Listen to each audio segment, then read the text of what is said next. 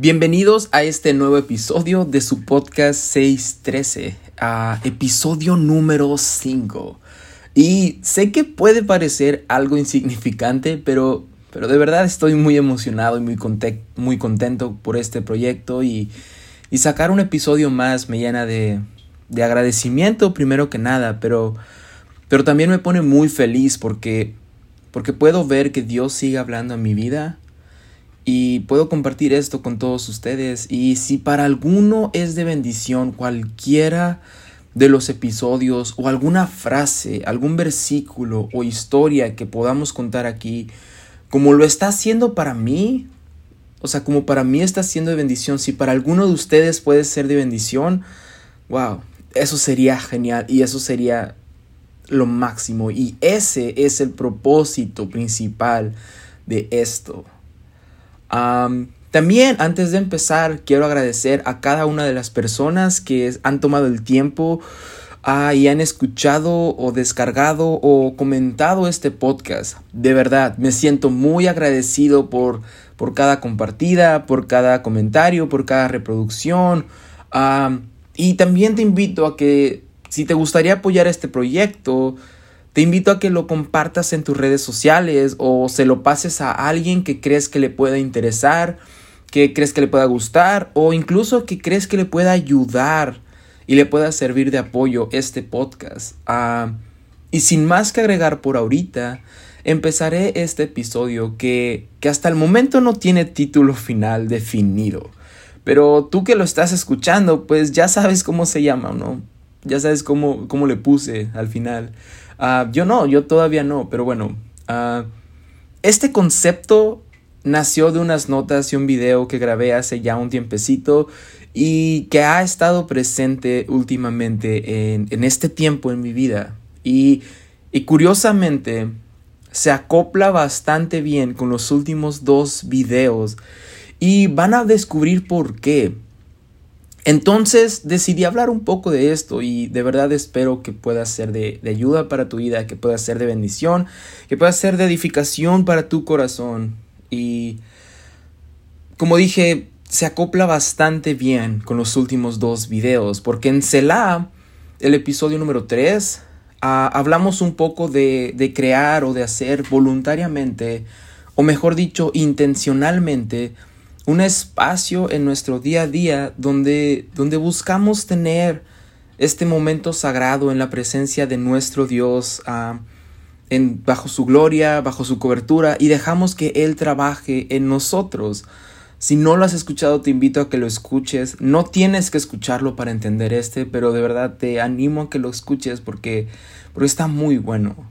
Y después, en el episodio anterior, el episodio número 4, Hablamos de buscar en la presencia de Dios, en el lugar sagrado, el pan necesario de cada día para, para librar las batallas en contra de nuestros enemigos y en contra de nuestras tentaciones diarias, contra el desánimo, contra, contra la ansiedad, contra, no sé, todo esto que estamos batallando día con día. Ah, entonces este episodio sigue un poco esa misma línea y nos buscamos enfocar en eso, en la oración, en esos momentos sagrados y sobre todo en abrir nuestro corazón para que Dios continúe trabajando en cada uno de nosotros. y para eso, en, en Apocalipsis, en el capítulo 3, en el versículo 20, Dios nos dice en su palabra, He aquí, yo estoy, este versículo es muy conocido. estoy seguro que, que, si alguna vez has tenido algún contacto con la Biblia o incluso con la iglesia, con comunidad, has escuchado este versículo y dice, He aquí, yo estoy a la puerta y llamo. Si alguno oye mi voz y abre la puerta, entraré a él y cenaré con él y él conmigo. Este versículo de verdad ha sido un bálsamo impresionante para mi vida en, estos, en esta última etapa en la que me ha tocado vivir, ah, con días buenos, días malos, con batallas, con victorias, con un montón de cosas. Y, y sí, Así es nuestro Dios, así es Él. Dios quiere invitarnos a cenar con Él. Dios quiere que comamos con Él. Y no solamente eso, quiere tener una plática con nosotros donde, donde podamos explicarle cómo nos sentimos, cómo ha estado nuestro día, cómo está nuestro corazón, cómo, cómo estamos, cómo pudimos pasar ese día o cómo planeamos pasar ese día, cuáles son nuestros planes, cuáles son nuestros anhelos, cuáles son nuestros deseos y así, porque, porque ves, cuando vas a una cena con alguien, compartes esos momentos y compartes alguna cosa, puede ser alguna anécdota, pero compartes esa comunicación y también la otra persona comienza a hablar y esa plática resulta que, que ayuda para que pasen un buen tiempo. Y no solamente eso, sino que también nos quiere alimentar con una comida tan necesaria para nosotros. Y ves, hay una historia donde describe un poquito esto que estoy diciendo. Y esta historia ah, es la historia de Marta y de María en Lucas capítulo 10. Ah, y esta historia siempre la había visto como Marta y María invitando a Jesús a pasar un tiempo con ellos y cenar con ellas. Pero últimamente me he dado cuenta que hay una segunda invitación ahí que está implícita. O sea, mientras Marta y María invitan a Jesús, hay otra invitación que, bueno, ahorita vemos.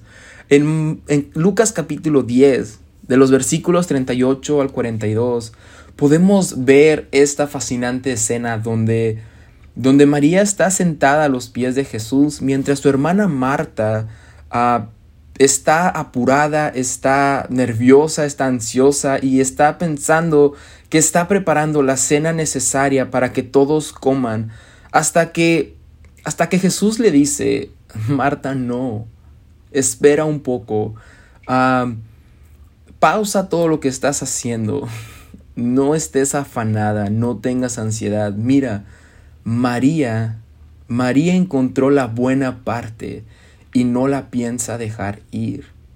María está recibiendo el pan necesario. En esta historia podemos ver cómo María está recibiendo ese pan necesario para su alma y está escuchando palabra por palabra lo que dice Jesús. Pero no solo eso, sino que María está disfrutando la presencia de Jesús. Podemos decirlo de esta manera. En esa invitación a cenar, María escuchó los toquidos y le abrió su corazón a Dios. Porque porque a veces a veces tenemos que hacer eso aún en nuestro día a día. Dios sigue llamándonos constantemente, tocando a nuestro corazón. Y, y a veces por la rutina, por todo lo que pasa a nuestro alrededor, podemos ignorarlo. Estoy seguro que si ahorita cierras tus ojos y te concentras y solamente solamente piensas en todo lo que ha pasado, estoy seguro que vas a poder escuchar esos toquidos a tu alma, como Dios está llamando a tu vida, como Dios está llamándote a pasar un momento a solas con Él. Porque ves, a veces a veces podemos cerrar nuestro corazón también, porque hemos pasado diferentes cosas, porque hemos venido de, una vida llena de problemas o situaciones que no buscamos, pero que nos han lastimado, y decidimos cerrar nuestro corazón. Y a veces queremos hacerlo con personas o, en demostrar nuestros sentimientos hacia los demás y demostrar confianza o confiar en alguien. Y, y al final eso lo terminamos de hacer por, por defensa, o sea, porque ya no queremos sufrir más. Y sin darnos cuenta terminamos con un corazón cerrado aún a la presencia de Dios. Por eso, por eso, Dios sigue haciendo ese llamado a tu corazón. Dios cada día está tocando la puerta de tu vida y solamente está esperando a que tú decidas abrir tu corazón. Porque ves, esos mismos toquidos a los que se refiere Apocalipsis 3:20 son los mismos que hoy en día siguen siendo reales de parte de Dios. Y no, no solamente es para personas que aún, que aún no han aceptado a Jesús como su Salvador. También es para aquellos que en algún tiempo amamos su presencia, la disfrutábamos, la anhelábamos, pero que hoy en día ignoramos que Él sigue queriendo cenar con nosotros y pasar tiempo juntos. Ignoramos que Él quiere que nos sentemos con Él y podamos disfrutar de su presencia tanto como Él disfruta estar con nosotros. Porque nos asustamos tanto al escuchar que Dios quiere entrar en nuestro corazón, porque de una manera somos como Marta en esta historia y pensamos que no estamos listos para recibir a nuestro Salvador en nuestra casa, en nuestra vida, en nuestro corazón, en nuestra alma. Y queremos trabajar y adornar todo, preparar la mesa para que cuando le abramos la puerta Él solo vea una casa limpia, ordenada y una cena lista para comer y comenzamos a afanarnos y a llenarnos de ansiedad y a llenarnos de frustración y los toquidos siguen sonando, pero nosotros estamos aquí tratando de arreglar todo esto para cuando abrir, Él solo vea una lista, una, una cena lista y una casa limpia. Ignoramos la buena parte. Ignoramos que la invitación que nos está haciendo a cenar es mutua y que Él, y esto es lo más hermoso, y que Él también tiene alimento que quiere darnos, un alimento espiritual que nos trae vida y vida en abundancia, un pan de cada día. Y a veces podemos pasar días, meses, años, vidas enteras sin abrirle nuestro corazón a Dios, porque simplemente pensamos que no tenemos la mesa lista, no tenemos una vida ordenada, no tenemos un corazón completo, está roto. No tenemos un lugar limpio que ofrecerle al rey, no tenemos un lugar digno de su presencia, pero pero quiero que sepas en este momento que Él está dispuesto a hacer todo eso por ti. Todo lo que tú crees que necesitas hacer antes de abrirle la puerta, Él está dispuesto a hacerlo por ti.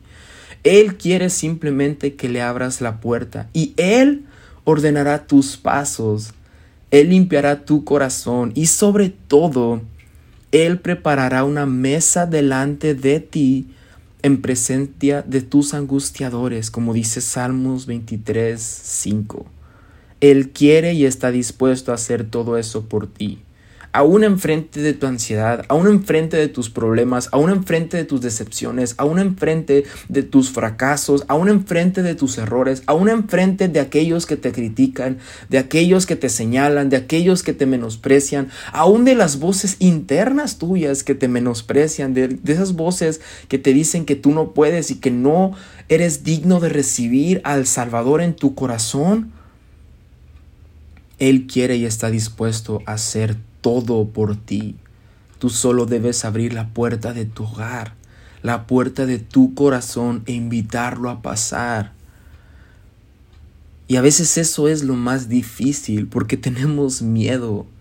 Tenemos miedo de que Él vaya a ver nuestro corazón roto y diga, no, yo no quería esto, yo quería un corazón completo, yo quería un corazón sin pecado, yo quería ah, un hogar limpio, un hogar donde fuera todo, donde todo estuviera bien, donde ya estuviera la mesa limpia, donde ya, ya estuviera listo todo para nada más llegar, comer e irme. Y la verdad es que no. La verdad es que el amor de nuestro Señor Jesucristo es tan grande que Él no quiere esa perfección cuando Él viene a tocar a tu vida. Él no busca esa perfección cuando Él viene a buscar a tu vida, porque humanamente no podemos alcanzar ese, tipo de perfección o ese tipo de santidad, sino que lo necesitamos a Él. Necesitamos su espíritu llenando nuestra vida, su presencia totalmente presente en nuestro día a día. Y por esto Él sigue tocando constantemente la puerta porque Él está aquí, está a la puerta y llama. Y si oímos su voz y abrimos la puerta, Él entrará y cenará con nosotros, pero también nosotros con Él. En Lucas capítulo 24 hay una historia que a mí me ha impactado muchísimo, que a mí me ha cambiado la perspectiva de muchas cosas en mi vida. Una historia con la que Dios ha trabajado en mi corazón y que me ha hablado de diferentes maneras. Esta es la historia de dos hombres que en su camino, viniendo de Jerusalén, se encontraron a, a un Jesús que ya había resucitado. Versículo 13 comienza diciendo, y he aquí, dos de ellos iban el mismo día a una aldea llamada Emaús, que estaba a sesenta estadios de Jerusalén, e iban hablando entre sí de todas aquellas cosas que habían acontecido, porque, porque ya había pasado la crucifixión y ellos habían estado ahí, y ellos habían sabido todo lo que había pasado. Versículo 15 dice, sucedió que mientras hablaban y discutían entre sí, Jesús mismo se acercó y caminaba con ellos. Mas los ojos de ellos estaban velados para que no lo conociesen. Porque ves, a veces cuando ignoramos que Dios está hablando a nuestra vida, podemos estar caminando con Él, pero al mismo tiempo ignorar su presencia. Podemos estar caminando con Él y no sentir su presencia porque no atendemos al llamado que Dios está haciendo en nuestra vida. Versículo 17, y les dijo, ¿qué pláticas son estas que tienen entre vosotros mientras caminan? ¿Y por qué están tristes? ¿Ves? Dios está preocupado por cómo nos sentimos. Dios no va a decir, ¿otra vez estás triste? ¿Otra vez estás llorando? Pensé que sabías que iba a pasar esto. ¿Por qué te sorprendiste? ¿Por qué te decepcionaste? ¿Otra vez vienes con lo mismo? Sino que nuestro Dios está preocupado por nuestras emociones, por cómo nos sentimos. Y Él nos está preguntando, hey, ¿por qué estás triste? ¿Qué es lo que está pasando en tu vida? ¿Qué es lo que está pasando en tu corazón? ¿Qué hay en tu corazón que tiene que te tiene con esa tristeza, con esa angustia, con esa preocupación? Versículo 18. Respondiendo uno de ellos, que se llamaba Cleofas, le dijo, ¿Eres tú el único forastero en Jerusalén que no ha sabido las cosas que en ella han acontecido en estos días? Entonces él les dijo, ¿qué cosas? Me encanta el sentido del humor que tiene, que tiene Jesús. Porque, porque ves, él, él, él sabía las cosas que habían pasado porque era, fue su crucifixión. y a veces, este, este versículo me gusta mucho porque le dice, ¿qué cosas? Y ellos le dijeron, de Jesús Nazareno, que fue varón profeta, poderoso en obra y en palabra delante de Dios y de todo el pueblo. Y como le entregaron los principales sacerdotes y nuestros gobernantes a sentencia de muerte, le crucificaron.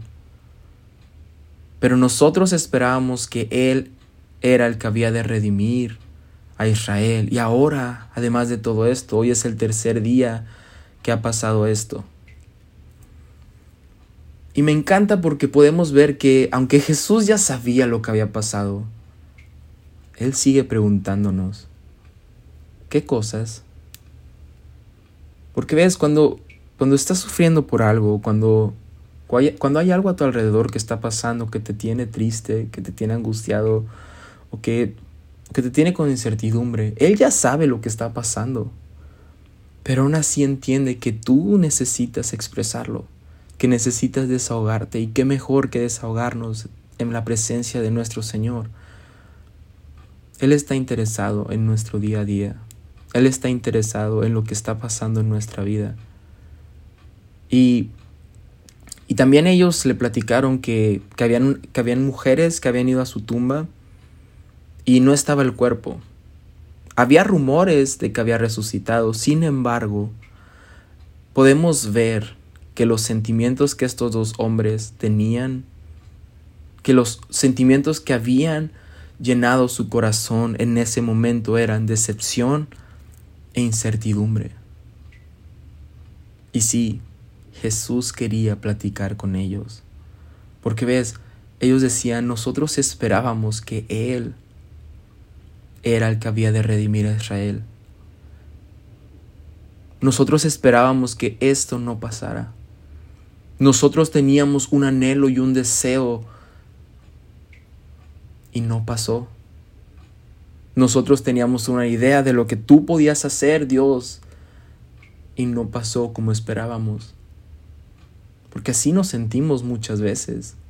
Y no es que cuestionemos a Dios o su soberanía, pero la verdad seguimos siendo humanos y nos decepcionamos y le preguntamos, nosotros creíamos que podías hacer algo en esta situación y, y no fue así.